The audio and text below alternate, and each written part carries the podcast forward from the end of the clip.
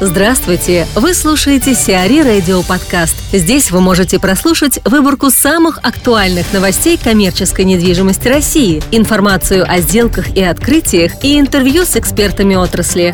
Чтобы прослушать полные выпуски программ, загрузите приложение Сиари Radio в Apple Store или на Google Play.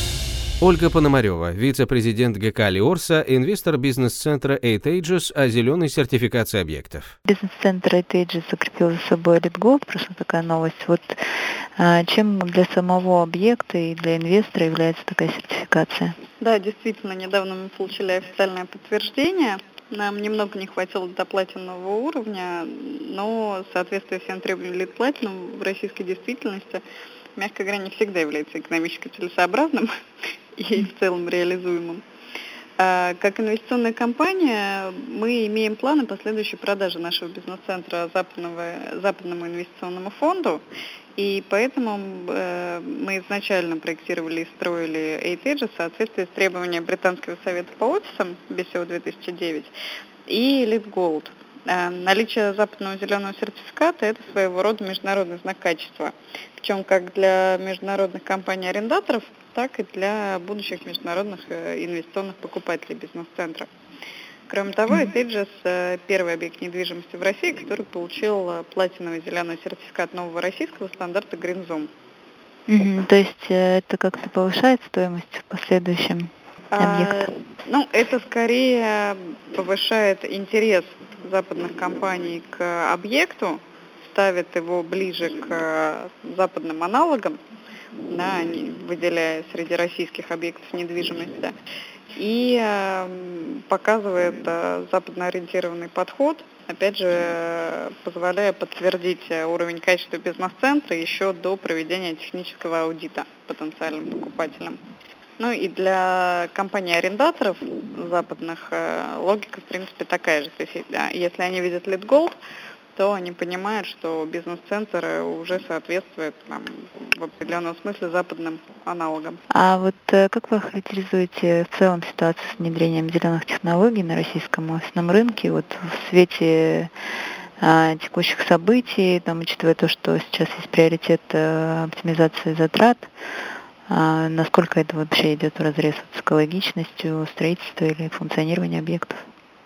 Ну, с одной стороны, в России, конечно, все эти зеленые э, стандарты являются необязательной историей, а с другой стороны, и ресурсы в нашей стране достаточно там, дешевле, чем в Европе, но э, вместе с тем есть клиенты, которые ценят качество и готовы за него платить.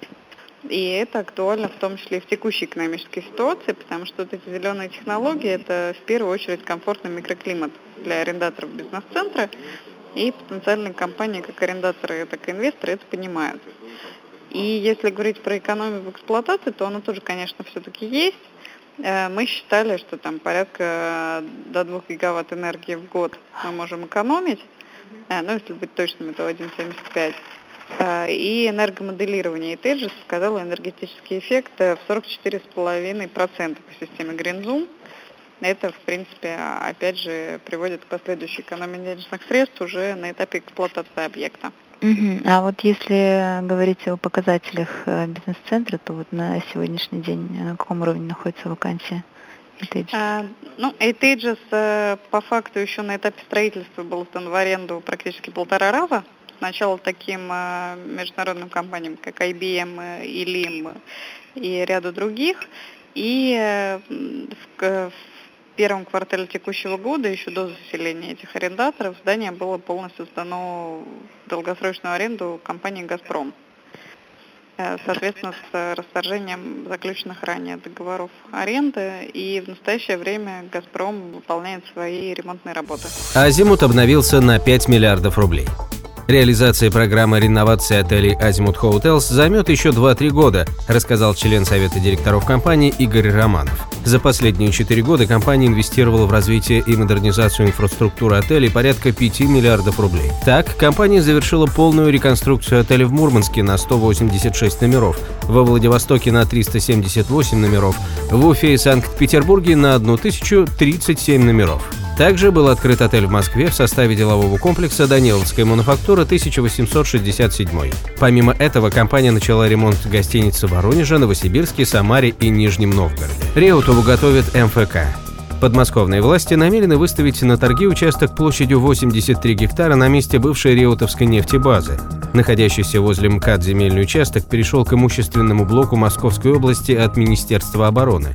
В настоящее время идет подготовка конкурсной документации под строительство здесь торгового комплекса и офисно-делового центра. Энка займется Капитолием. Турецкая девелоперская компания «Энка» намерена уменьшить площадь торгово-развлекательного центра «Капитолий» на Каширском шоссе до 92 тысяч квадратных метров из-за отказа от строительства подземной части. По некоторым данным, площадь здания останется без изменений и составит 200 тысяч квадратных метров. Энка запланировала реконструкцию четырех торговых центров Капитолий еще в 2011 году. Тогда, помимо торговых площадей, компания намеревалась возвести жилье, отели и офисы. Первым обновленным объектом стал ТЦ в Кунцево, открытый заново в 2015 году с увеличением площади с 20 тысяч квадратных метров до 245. По подсчетам экспертов, инвестиции в проект на Кашерском шоссе могут составить сумму в диапазоне от 7 миллиардов 200 миллионов до 9 миллиардов 200 миллионов рублей. Гинза запустит новый проект. Ресторанный холдинг Ginza Project намерен инвестировать порядка 20 миллионов в запуск нового проекта передвижных ресторанов с кухней Ginza Track. Первые мобильные рестораны появятся в Москве и Санкт-Петербурге. Планируется, что в фургонах будет размещаться полноценная кухня и необходимое оборудование, что будет отличать Гинзатрак от других подобных заведений. Властями до сих пор не утвержден порядок размещения мобильных объектов, но Минпромторг намерен уже осенью внести на рассмотрение Госдумы новый законопроект, который призван внести ясность в концепцию мобильной торговли. Сиари Радио. Эксклюзивные рубрики «За и против», «Ноу-хау», «Ремейк», «Новые форматы». Слушайте в полных выпусках программ в приложении Сиари Radio. Приложение доступно в Apple Store и на Google Play. Более подробная информация на сайте siari.ru slash radio.